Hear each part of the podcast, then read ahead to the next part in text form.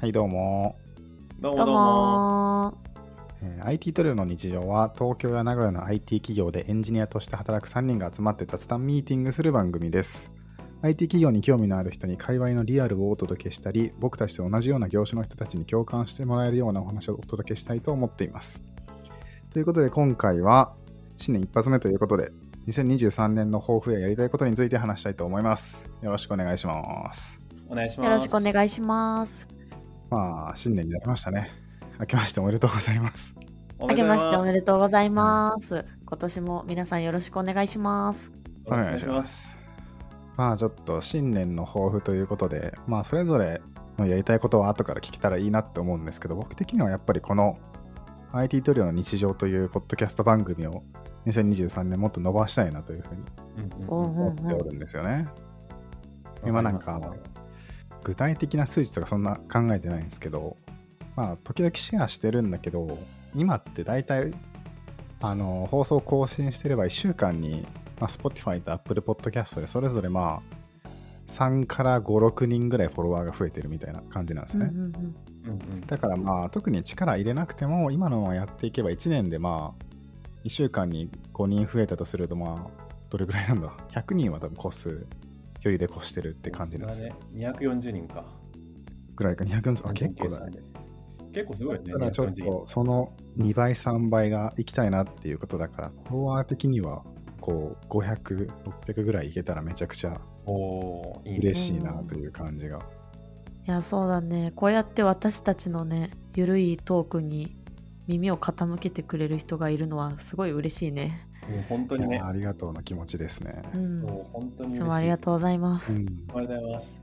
あと、個人的には、ポッドキャストのテーマが視聴者からいろいろ集まってくるような状態になると、すごい嬉しいなと思ってるかな。確かにうんうん。やっぱこうぜひ。ね、番組のお便り欲しいですよね欲しいね。うん。なんかあれまだいまいちこうツイッター最近始めたから最近ちょっと分かり始めているくらいの感じだけどいまいちリアルで本当に聞いてくれてる人たちがどういう層なのかとかうんうん。どういう人たちなのかあんまり分かりかねてるところがあるからちょっと 番組の感想とかねなんか3人の質問とかねなんか番組の概要欄にリンク貼っておくんですから送ってくれてもいいし Twitter とかでつぶやいてくれればどうにかして見つけるんでちょっとそれでもし聞いてる人でいいよっていう人がいたらお便り送るとかちょっと Twitter でつぶやいたり番組の感想つぶやいたりしてほしいなぁ何でも答えます。そうだね、あれやるか、あの質問箱とかさ、もうちょっと気軽にね、私たちもね、質問してもらえる環境をね、準備していければいいなって思ってるので、どんそうやってね、みんながより楽しく聞いてくれるように、今年もたくさん考えてやっていきたいなって、今思った。そうっすね。なんか SNS の活用とかね。去年のなんか末にやり始めたけど、なんかそもそもこの番組がもっと適当に始めてたのが2022年のどれくらいかな ?5 月ぐらいにそうね、5月だった。なんかほんともっと適当な感じでやってて、9月か10月ぐらいからこう、ちゃんと編集とか BGM を入れ始めたりとかしてるんで、ちょっとまあポッドキャスト自体の質も上げたいですし、まあ、SNS の活用とかもちょっと2023年をやりたいなっていう思いがありますね、個人的には。うんうん、そうだね、んんうん。でも改めてこうやってゆるくふわっと始めたことがちょっとずつちょっとずつ大きくなっていくことは素敵だね。なんか今年もちょっとずつちょっとずつね、うん。続けていきたいね何よりも。そう、続けてるの、まあなんか普通にすごいと思う。うんうんうん。なんか、アンカーか何かの記事かな、他のなんか、ポッドキャスト収録系のプラットフォームが出してる記事で、まあか世界的に見ると、ポッドキャストの番組ってなんか、7エピソードぐらい更新して終わってるのがなんか、半分以上あ見たことがあえー、ったりして、そうなんだ。今僕たちもう14、15ぐらいちゃんと続いてるんで、あ、まあそれ自体はもうなんか、続けてるっていうこと自体は結構、自分ですごいな、みたいな気持ちもちょっとありますね。うんうんうん確かに確かに。もう続けるようにはなったんで、あと質を上げたいと思いますわ。うんうんうんあとあれだな、なんか、ポッドキャストアワードって2人とも知ってますか？私は知らない全然知らないね。うん。あなんかそういう1年に1回、こう日本の中で、なんていうんですかね、ナンバーワンポッドキャストみたいなのを決めるというか、おーそんなような、なんていうんですか、あれ、大会というか企画みたいなのがあって、はい。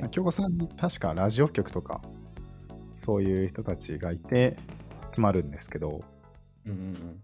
そういう人たちが審査して決めるのと、あとは視聴者のあのリスナー投票でランキングが出たりとかするんですけど、えーまあ、なんか2023年か2024年とか、まあ、いずれそこにちょっとランクインいいね、夢がしてみたいなっていう野望が、野望がちょっとある。ちょっと今年はもう、ね今回はもう無理だし、無理だしというか、フォロワー人数的にも質的にも全然まだまだだと思うから、特にうんうんなんか宣伝とかそういうのはしたいんですけど、来年というか次の機会に自信を持って宣伝できるようになっていたいなっていう感じ。なるほどね。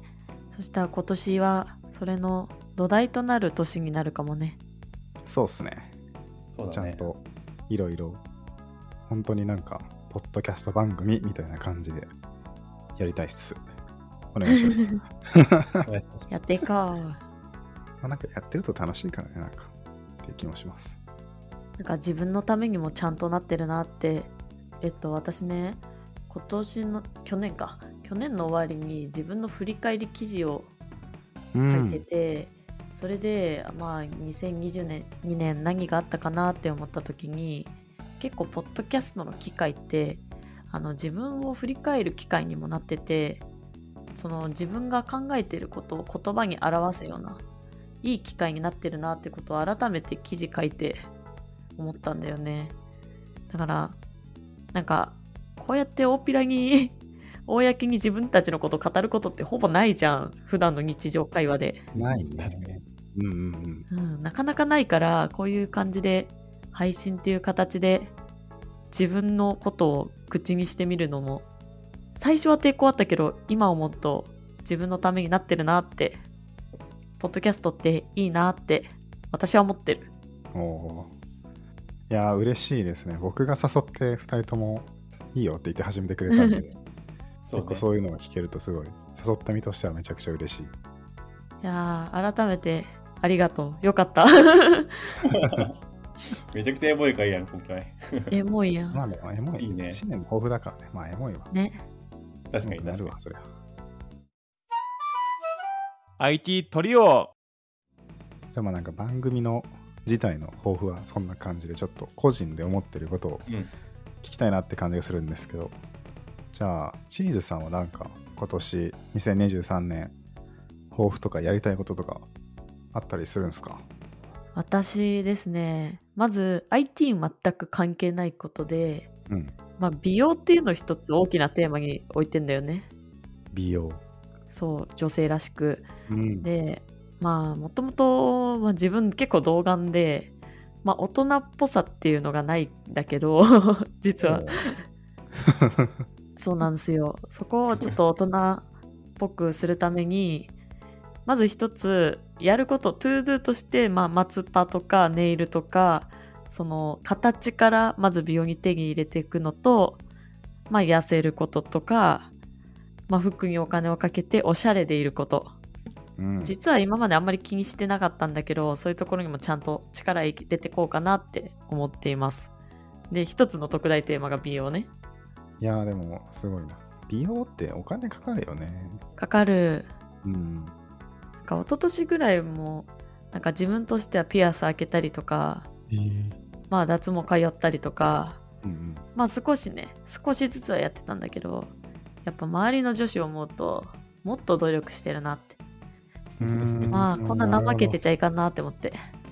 ちょっと去年はゲームとか麻雀とかやりすぎてたんでちょっと美容にもねちゃんと手入れてこうかなっていうのが女性らしくいようかなっていうのが一つテーマで。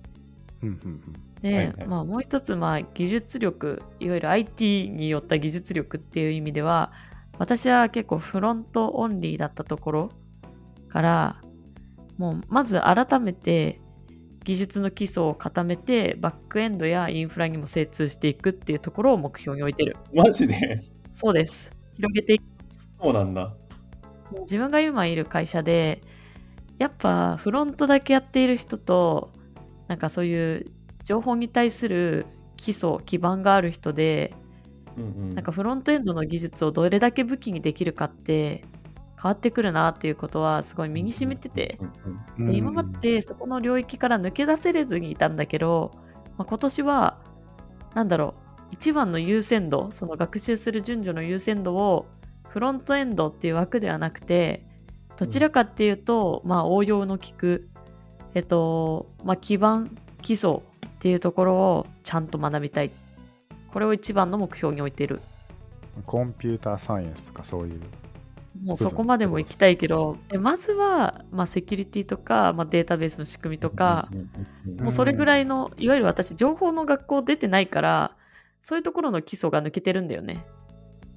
結構大事だよ。ね、確かに。そうあそこら辺抜けてたりすると、詰まるとこあるもんね、絶対。そう、だから、なべちゃんが振り返ってて、ちゃんと、うん。あ、偉いなーって思ってたんだけど、ちょっと私もそういううん。基礎を改めて、あの自分の言葉として表せれるぐらい、ちゃんと理解して、それを応用して、よりフロントエンドっていう領域を極めていきたいって思ってる。いいっすね。うん。これは私の抱負でした。なんか基礎を学ばなきゃ僕もなんか、まあ、なんですか、情報系の大学の学部ちょっと出たけど、なんかバリバリ理系ではなかったんで、あ、そうなんだ。学べれてない部分はなんか多少あるなとはなんか常々思ってて、なんかちょっと前にとあの取ったこと、取ったことが取ってなかったんで、何でしたっけ情報、情報処理技術試験？みたいな。基本情報とか応用情報とか？あ、そうそう、とか、新卒1年目か2年目になんか取ったといえば取ったんだけど、うんうんうん。なんかそんなもん今、まあいいかなみたいな感じで考えてるから、うんうんそれでちゃんと考えて学ぼうとしてるの偉いなというふうに 思いました。まだ抱負を掲げてるだけだけどね。まあねこれからです始まるから、大事大事。まずは宣言するのはやっぱ大事だからね。うん。そうだね。あ、びもう一つめちゃくちゃ大事なの忘れてた。 TOEIC700点以上。ああ、そっかそっかそっか。 TOEIC取らないといけないんだ。もうそうだ。これはね、マストですね。私にとって。毎日英語勉強してるから、ちょっとずつちょっとずつ身にはなってるはず。なってるはず。うん。 TOEICね。 TOEIC、なんか TOEIC用の勉強も最後ちょっと必要だよね。ああ、 TOEIC用の勉強もしているね。うん。そのパート1から7までの、マジであれ、時間足りんくなるから、 TOEICの勉強しないと。そう、コツみたいなところもね、勉強しつつ。つ、私はもう単語量、単語がね、もう日本語ですらだいぶ怪しいからさ、そう、単語を覚えなきゃね。うん。っていうので、ね今うん結構単語メインで勉強頑なん張ってます。かいいね。なんか受験みたいで楽しそう。いや、意外と楽しいよ、英語勉強するの。ねうん。うん。あ英語に限らず勉強って最初の腰は重いけどなんかそれが習慣にできると割と楽しい部分あるよね。うんうんうんうんうんね乗ってきたらね、結構楽しい。こういかに自分をその勉強のやる気の波に乗せるかみたいな。そんなのを感じたりする。そうだね、それはすごい思う。そんな、なべちゃんはどんな方法を掲げているんですか？にそうだね。自分はね、あの、まずね、体重をね、全盛期に戻したいなっていうのがあって、戻す。結構やっぱりね、ふ増えちゃったんだよね。高校あ増えちゃったんだ3年生の時から比べるとね。体重があ、ねだいぶ全盛今期昔だったのね。あそうそうそうそう。大体10キロぐらい増えちゃって。だからあらうん 10, 10キロ落としたいっていうのがまず1個あって、で、うんうんなんか、まあ、それの1個の指標じゃないけど、あの結構自分毎年マラソン出てて、10キロぐらいなんだけど、そうなんだ、すご。10キロのマラソンを、今大体ね、1時間5分とかなんだけど、まあ、これを1時間切る、まず切りたいなっていう。あ、いいね、タイムの目標があるの。うん。多分1時間切るぐらいで多分ちょうど72キロ、あた体重今80キロぐらいなんですけど、72キロぐらいになるはず。おお、そこ関連してんのね。そう、多分そこ関連してるはず。痩せたら自然と速くなる気がする。うん。ほうほうほそっか、軽いとタイム良くなるもんですか。じゃない？違うかな？まあそうか、確かにイメージ的にはそんな気はする。全然専門知識ないけど。う。確かに体重くなった方がなんか疲れる気がする。わかんないけど。わからんけどね。そうそうそう。ちょっとここはね、頑張ってやっていきたいなっていうのが一つあるのと、あと、あの、今いろいろ、プライベート開発でいろいろ作ってるものがあって、そのローンチを、えっと、2つサービスローンチしたいなっていうのがあって、おお。ローンチを今年中にやりたいなっていうのが2つあるっていう感じで。えー、一個は楽しみ。あの、まあ、た1個は単語アプリで、おういやもう1個はちょっと、まあ、まだ内緒なんですけど、おはい、頑張って作ってます。はい。ちょうど単語勉強してる私に良いかもしれない。あ、でも、あの韓国語の単語なんで、英語じゃないんで、あ英語じゃなかっもう韓国語なんたですよ。へえなんで、ちょっともし韓国語興味ある人が視聴者の中にいたら、また告知するかもしれないんで、告知許してもらえるなら、あの、使ってください。いよいよ。ありがとうございます。それがちょっとなんかお便りとかで、なんかツイッターとか、それかツイッターの DM とかでやり取りできれば、最初にちょっとベータテスト的な感じで、リリース前にちょっと触ってみてみたいな感想聞けるね。いや聞きたい、聞きたい。マジで聞きたい。そういう人、もし韓国語興味ある人いたら教えてください。DM とかでもいいんで。お願いします。はい。で、あと最後に、あの、い僕、個人的に YouTube やってるんですけど、はいはい、おはい。この YouTube のチャンネル登録者数をあの1000人にしたいなっていうのがありますね。千おこれずっと言ってるんですけど、うん、ちなみに、そ今何人ぐらいなんですか？差し支えなけれ20ば。20 27人です。おおーーだいぶ道のりは長そうですね。長い長い。うんあの、なんならポッドキャストに負けそうだもんね、もねなんかあと2、3週すれば追い抜きそうです、そうだよね。やばいんだよね、だから。そう。ちょっとポッドキャストに負けないように頑張ってやりたいなっていう。ちょっと IT トレの日常としてはそれに負けない伸び率をそうだね。キープしたい。まあでも、あれかな。喋りながら思ったけど、なんか Spotify と Apple Podcast 合計したらすでに超えちゃってるかもしれんわ。あ、でもそれで言ったら俺もあの YouTube と TikTok2 つあるあ、んで、TikTok あるな。TikTok が30人かな。おおー。おーすごいそしたらね。60人なんで、まだ確かに多分ギリギリセーフなんです。そうね、まだ。でも、伸びで言ったら負けてんだよな、もう。えそのさメディアに投稿するモチベーションってどこから湧いているん？ポあッドキャストやってるうち。ちからだけどまあ、シンプル承認欲求かなとは思ああう。うんそういうことねうん、単純になんか、なんだろうね。うん、普通にし承認欲求だね。もう単純になんかいろんな人からの認知を獲得したいっていう。えーなるほどね。ちなみにどんな YouTube やってるん？せっかくだからここで喋っときや宣伝しようよ僕がやってる YouTube は、あの、ジャンルで言ったらエンタメですね。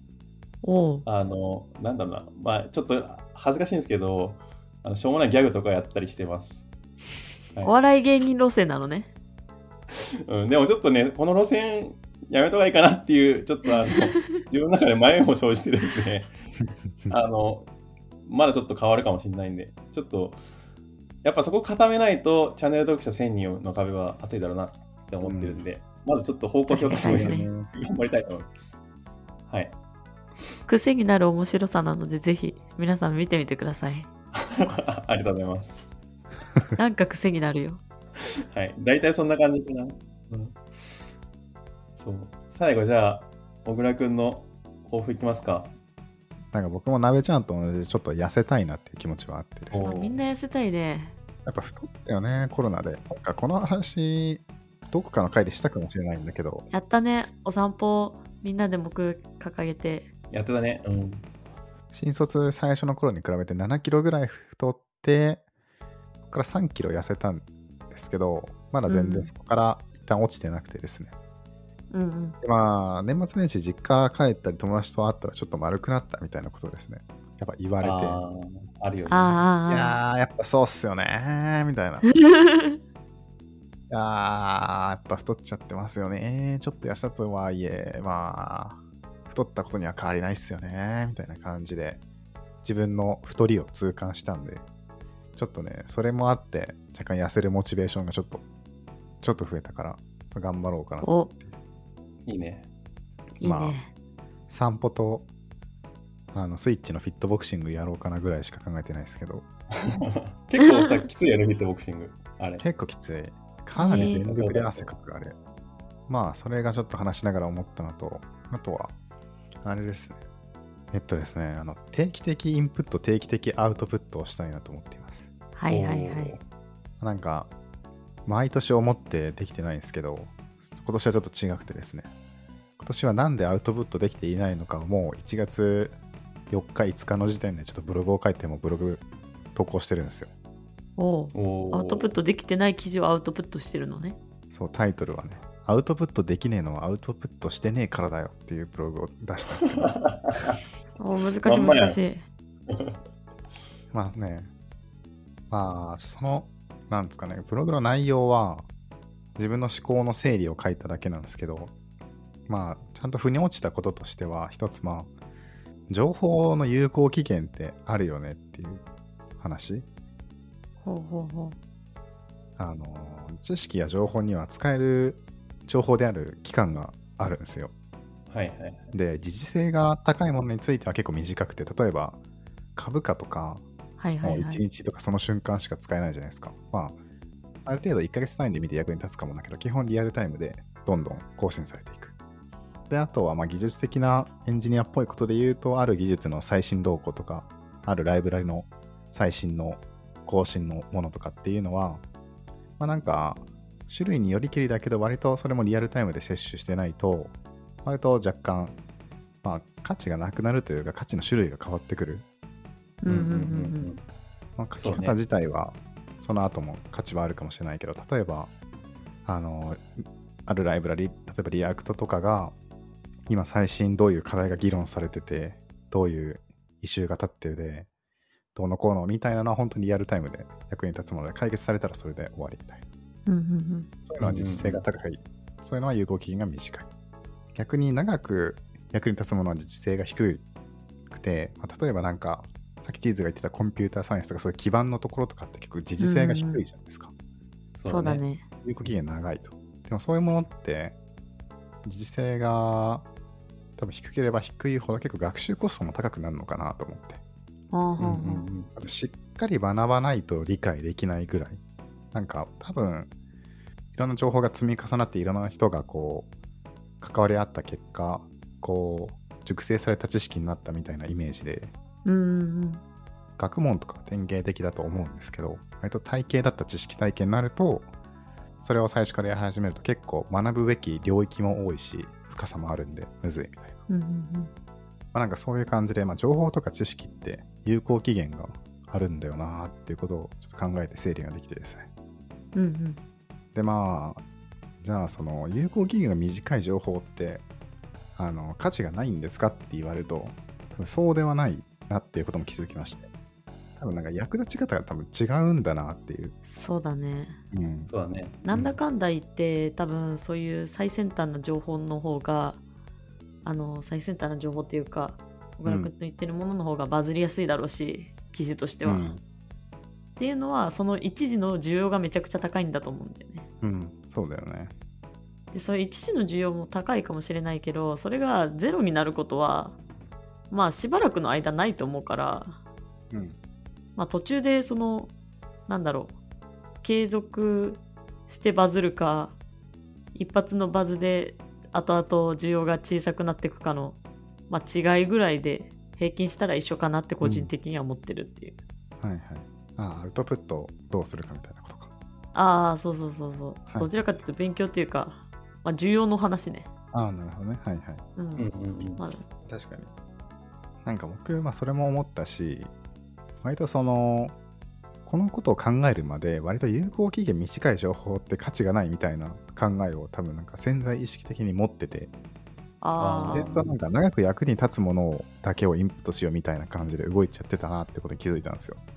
どうせなんかこれ学んでも1ヶ月ぐらい経ったら役に立たなくなりそうだなとか思っちゃったりするとインプットをする気も失せるし、まあ、逆でアウトプットする気も失せるみたいななっちゃってて、うんうんうんそのせいで結構インプットの種類とか偏りがちだし、アウトプット自体も少ないし、結構その学ぶまでの腰もかなり重くなってたなっていうあこと気づいたんですよね。うんうんだからちょっとそこをもう変えていこうっていうことを思って、多分そこを変えるには、割とその、まあ、今言ったような僕の行動だと、割とインプットする前に情報の価値を判断してからインプットするみたいな感じだったんですけど、それだともう多分、インプットできるものもできなくなるなって思ったから、そういうのは考えずに、ひとまずインプットをして、インプットした結果、価値がないと判断したら、それは忘れるみたいな、こう、行動に変えていきたいなと、まず思ったんですよね、インプットについては。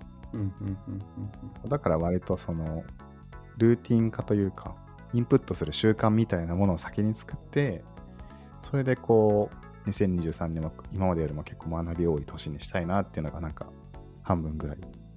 うんうんなんか、ちょっとブログにも書いたんですけど、まあ定期的にインプットしたいものざっくり3種類ぐらいあって、まあ、エンジニアなんで技術的なものについては、やっぱ定期的にインプットちゃんとしないとな、最近サボってたなっていうことで GitHub のトレンドとか、全とか聞いたを毎週見たいなっていう気持ちもあるのと、おうおうおうおううんうんうんうんあとは、ちょっと経済とか株についてもちょっと定期的にインプットしたいなと思いまして。ほうほうほうあの、お金欲しいんですよ、お金。急に貪欲なお金が。はいはいはいはい。まあみんなそうでしょうねそうなんですよ。で、まあ株とかをちょっと本を10冊ぐらい読んで適当にやってたんですけど、うんうんやっぱあれなんか、株の世界でいいとされてる本だけ読んでも、リアルタイムの経済とか会社の状況を追ってないと、ギャンブルから抜け出せないなっていうのを去年感じました。あうんうんうんそれはあるかもね、確かに。そうだよね。だからそこのあたりの経済とか会社の情報についてちゃんとリアルタイムに摂取しようと思って、ちょっと最近聞いてる経済系のポッドキャストとかがよくあるんで、それ毎日聞くとか、うんうんうん株についても本当になんか読んでなかったんですけど、まあ、あの株って結構本屋さん行くと月間の雑誌とかあったりするんで、それをまあ毎月なんか読んだりして、かつ気になる会社の株価とか、あの IR 情報とかをウォッチしようかなというふうにうんうんうん思ったりしましたね。これはですね、もう新年続いているんですね、実は。おお素晴らしいいいねもう始めてもう続けてるポッドキャストのニュース系、ニュース系ポッドキャストめちゃくちゃいいですよ。おうおうおうなんか定期的にやるのすごい楽に続けれるんで、結構ニュース系ポッドキャストは聞くのおすすめです。いいね僕なんかお気に入りはニュースコネクトっていう番組。ニュースコネクトうん。ニュースコネクト、あなたと経済をつなぐ5分間ってやつです。えー、あ5分なんだそう、いいねそれが5分は毎日、平日毎日だし、土日は週のまとめみたいなのがあって、聞いてて、ちゃんとしっかりしてるから楽しいし、楽に続けれます。確かにその5分でインプットできるのは価値うん。ありそうだねうん。しかも音声だから、自分からこう読もうという気がなくても、とりあえず書ければ自然と耳に入ってくるっていううんうんうん相性がいいなって感じ。うんうんうんなんか経済とか株はそんな感じで、あとはちょっと不動産についても、ちょっとリアルタイムの情報見たいなと思ってて。えー、不動産も結構リアルタイムの情報が大事なんだそうなんですよ。いや、なんか去年、不動産の基礎知識みたいなの結構学んだんですね。不動産投資うんうんうん金が欲しくて、不動産投資うん。いつかしたくて。うん 根本の知識もそれも10冊ぐらい読んだんですけどやっぱね本読むだけだと株と結構似ててその根本の知識が身につくんだけどやっぱ物件の相場感とか地区による例えば例えば東京とか名古屋とか大阪それぞれの物件の相場とかって全然わかんない、うんうんそういうのの目利きを本当に将来やるってなった時にするためにはリアルで売りに出されている物件をちょっと多分毎日か毎週見ないとなっていうのをちょっと感じまして、なるほどね。はい。ひとまずそれでなんかこう売りに出されてる不動産が見れる調べれるサイトっていうのはいくつかあるんで。うんうん。それで使いやすいやつの中からちょっと自分が将来購入したいなとか思ってる地区とか条件の検索結果を、まあ、軽くでもいいんで毎週か毎日眺めようかなというふうに思ったりおいいね。確かに地区固定で情報調査するのは大事だね。競合調査みたいな感じ。そうなんだよなんかいろいろ不動産やってる人のインタビュー動画とか見ると割とそういうのやってる人が多くて。うんうんうん。毎日見たことで相場感分かったりしたし毎日見てることで最新の情報を誰よりも早くゲットできましたみたいな人もいいてやっぱそういう目利き力みたいなのはやっぱ最新の情報に触れてないと養えなさそうだなっていうふうに思ったんですよね。うんうんうんなるほど。なんかそんな感じでこう定期的なインプットをいろいろやっていきたいなって感じで。まあ、あとアウトプットについてもちょっと定期的にやりたいなと思ったんですよ。なんか、うん。さっきあの情報の有効期限みたいなこと言ってたんですけど、多分、その有効期限って単に客観的に見たこう価値だけじゃなくて、自分が価値を感じる有効期限みたいなのもあったりするなと思ったんですよね。ああ確かに。なんか学びたての状態でアウトプットしたものとちょっと置いたものだと、まあクオリティ変わりそうだね。私だったら変わるわ。そう、アウトプットのクオリティも変わるし、アウトプットする気も失せると思うんですよね。うんうんうん。なんか、それは思うわ。一瞬役に立っても1週間ぐらいで感動薄れちゃう的な感じで、多分い、なんだろう、学んだことって自分の中で消化されて常自分の中の常識になると思うんですけど、うんうんうん常識になった時点で多分アウトプットする気ってなくなるし、なんかこれって別に普通のことじゃんみたいな気持ちになっちゃうから、アウトプットしにくいようになっちゃう気がするんですよね。だから、うんうんっていうことを考えてみると、たアウトプットについても、なんかやっぱ定期的にアウトプット先にやるって決めて、こう、どんどん出していかないと、価値を感じ、自分がこうアウトプットしようと思える情報っていうのは本当はあったはずなんだけど、どんどんアウトプットができなくなっちゃうっていう思考の整理ができたんですよね。うんうんうんうんうんだからちょっとまあ中身で迷うぐらいだったら、ちょっと定期的にアウトプットするっていうふうに決めて、そういう習慣に合わせてどんどん出していきたいなっていうふうに思って、それが定期的アウトプットうんうんうんですかね。それがなんかブログのタイトルにある、アウトプットできねえのはアウトプットしてねえからだよっていう。そういうこと？なるほどね。アウトプットしてないから、アウトプットできるはずの情報が自分の中で見失ってしまうだけで、本当はアウトプットをもっと前の段階でしてたら、もっとたくさんできてたみたいうん。な。なんかそんなようなことを思ったりしてたんで、まあ抱負で一番大きいのとしてはそこら辺の定期的インプットを定期的アウトプットをやりたいっす感じですかね。いいねなんか細かくやりたいことは多分いろいろあるんですけどね。まあそれができてればねいろんなねセグメンションでねセグメントでちゃんと情報としてねやれるから積みね重ねがやっぱね、結局大事だからね。うん積み重ね大事っすね。ね、なんかやっぱ興味ある情報をずっと積み重ねるだけで、多分誰にも負けない武器になったりとかするしね。うん。そうだよね。なんか積み重ねるだけでも振り返ったらめちゃくちゃ高い山登ってるみたいな感じで。あんまりこう、なんだか人によると思うんだけど、まあ人にもよるし多分、こう学びたいものの種類にもよると思うんだけど、あんまりこう最初に計画立てすぎて、立てただけで動けないみたいになっちゃうの良くないですよね。まあそこがゴールになってたらね 意味がないからね計画、完璧な計画を立てて満足して終わるみたいな。まあよく習慣の本であるやつね、あるね。うん、基本的に小さく始めよう。全部の習慣の本に書いてあるからね。やっぱそれでいくとやっぱりここのポッドキャストを最初小さく始めたのが多分成功の秘訣だったそうだね。うんうんうんうん。確かに。そうじゃんこれも定期的アウトプットだからね。そうだね。これだって1週間に1回だからね。そうだよ。非常に大量ですよこれは。大量祭り定期的アウトプットのうちの一つとしてポッドキャストがね。うん。これだって1年とかで見たら、もう本当何十時間とかのアウトプットしてるから、すごいよね。いやそういう時間で考えると確かにめちゃくちゃすごいねやっぱ。うん。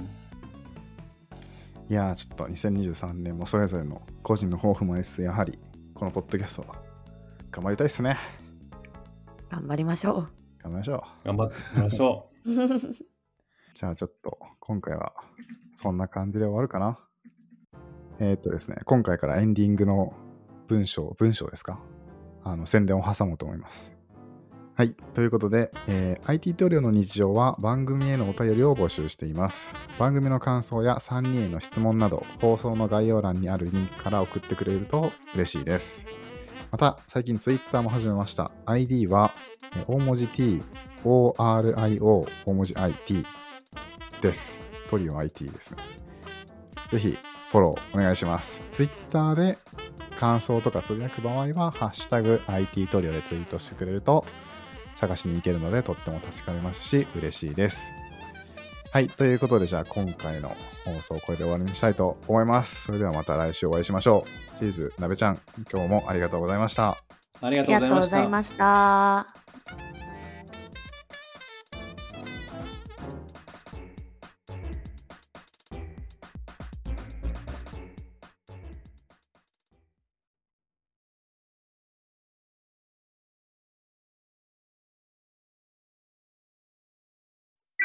And now, a short commercial break. 現在エンジニアの採用にお困りではないですか？候補者とのマッチ率を高めたい、辞退率を下げたいという課題がある場合、ポッドキャストの活用がおすすめです。音声だからこそ伝えられる深い情報で候補者の興味関心を高めることができます株式会社ピトパでは企業の採用広報に役立つポッドキャスト作りをサポートしています X またはホームページのお問い合わせよりご連絡ください。気になる方はカタカナで「ピトパ」と検索。検索